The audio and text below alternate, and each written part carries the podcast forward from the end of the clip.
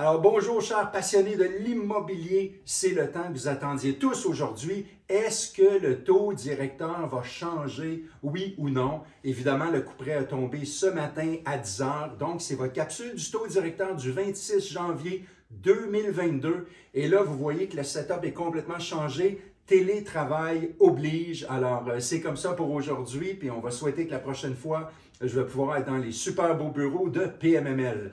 Alors, euh, ben, je vous l'annonce tout de suite, il n'y a pas de changement. La Banque du Canada a annoncé aujourd'hui que le taux directeur sera encore une fois maintenu, mais attendez à la fin, je vais vous parler des prochaines nouvelles, par exemple. Donc, le taux directeur est maintenu à 0,25% ce qui veut dire que le taux de financement à un jour est à 0,25% le taux d'escompte à 0,5% et le taux de rémunération des dépôts qui est maintenu euh, artificiellement à 0,25. Alors, qu'est-ce qui se passe? Euh, la Banque du Canada poursuit sa phase de réinvestissement. Elle va garder son portefeuille global d'obligations du gouvernement du Canada assez stable.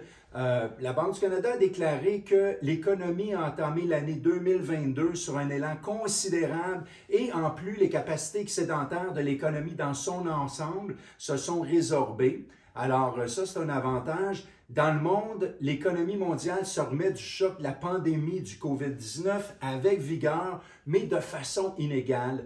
L'une des inquiétudes qui persiste, c'est la faiblesse de la vaccination dans des pays sous-développés, puis la crainte et, le risque d'y avoir une naissance d'un variant qui est plus agressif. Mais restons positifs, évidemment pas euh, COVID euh, positif bien sûr, et on va dire que ça va bien aller. La croissance économique est modérée dans plusieurs pays, surtout en Chine, en raison de la faiblesse actuelle du secteur immobilier. Il y a la forte demande de biens à travers le monde qui est élevée, l'offre, elle, de son côté, est anémique et la production et le transport en est très affecté. Ça pousse l'inflation à la hausse dans la plupart des régions. De plus, le niveau de prix du, pétrole ont rebondi bien au-dessus des niveaux qui étaient pré-pandémiques après avoir baissé à l'apparition du nouveau variant Omicron. Alors, euh, les conditions financières restent généralement accommodantes. Elles se sont toutefois resserrées en raison de la hausse des attentes selon laquelle les politiques monétaires seront normalisées plus tôt que prévu et la remontée des tensions géopolitiques. Dans l'ensemble, la, Banque du Canada prévoit que la croissance du produit intérieur brut mondial va se modérer. Il va passer de 6,75 ou 6,3 quarts en 2021 à 3 et demi en 2022 et probablement aussi 3,5% en 2023. Aux États-Unis, la croissance économique est robuste. Euh, l'inflation américaine a touché 7% fait que de ce côté-là, ça fly pas mal. Au Canada, de notre côté, on recense que la croissance du produit intérieur brut dans la seconde moitié de 2021 a encore été plus vigoureuse qu'attendu. Puis sous l'effet de la forte progression de l'emploi, le marché du travail s'est nettement tendu, les postes vacants sont nombreux, les intentions d'embauche sont fortes, puis les gains salariaux n'arrêtent pas de s'accentuer.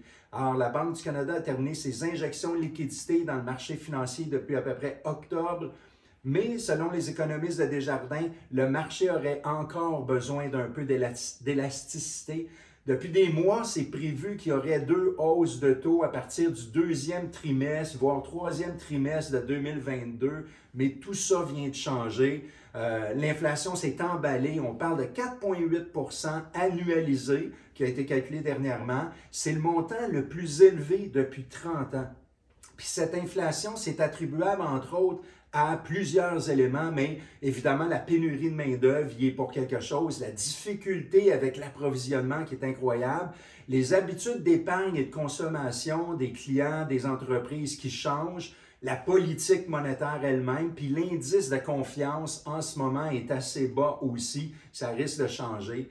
Donc, il faut s'attendre à un maintien de cette inflation-là dans les 5% pour les deux premiers trimestres, puis ensuite un déclin en direction du 3% environ pour le reste de l'année. C'est sûr que la Banque du Canada garde toujours sa cible de vouloir euh, maintenir une inflation générale à 2% fait c'est la politique monétaire va euh, se faire influencer par rapport à si on est en target pour ça ou pas.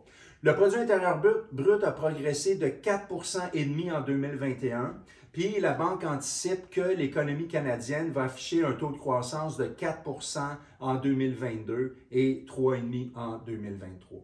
Du côté de l'immobilier, le marché de l'immobilier demeure toujours un bon pilier du système. Les mises en chantier ont diminué de mois en mois dernièrement, mais malgré ça, l'activité reste vigoureuse. Euh, l'activité élevée sur le marché du logement continue d'exercer des pressions à la hausse sur les prix des maisons. Pareil, en 2021, on a, connu, une croissance des prix de l'ordre de 26,6% euh, et une hausse des ventes de 21% Donc, ça a été quand même un grand cru. Euh, la situation économique, ça transforme de jour en jour. Euh, il y a toujours le potentiel de réinjection des capacités d'épargne qui ont été accumulées par les consommateurs, les entreprises. Ça, ça va affecter l'économie. Évidemment, il y a le défi d'approvisionnement, puis il ne faut pas négliger l'impact potentiel de la crise qui est en train de se passer avec les camionneurs. Et évidemment, l'inflation elle-même, c'est tous des facteurs qui pointent vers un déplacement des actifs financiers, puis qui va favoriser une hausse de taux obligataires. Ça fait trois semaines de fil que les taux montent sans même l'ajout ou le mouvement des taux euh, euh, directeurs. Puis ça, c'est généré par l'inquiétude face à l'inflation principalement. Les prochains mois vont certainement apporter d'autres augmentations de taux hypothécaires. Pour ce qui est du taux directeur, la Banque du Canada a annoncé qu'elle mettrait fin à son engagement de tenir le taux directeur à sa valeur plancher les économistes de Desjardins annoncent au moins trois hausses commençant en mars et ceux de la BNC prévoient cinq hausses. Donc, on est en situation de hausse. C'est maintenant la vitesse de ces hausses qui sera le nouvel enjeu. L'activité immobilière va continuer comme elle l'a toujours fait dans le passé. Il se peut que les joueurs changent, mais ça va continuer.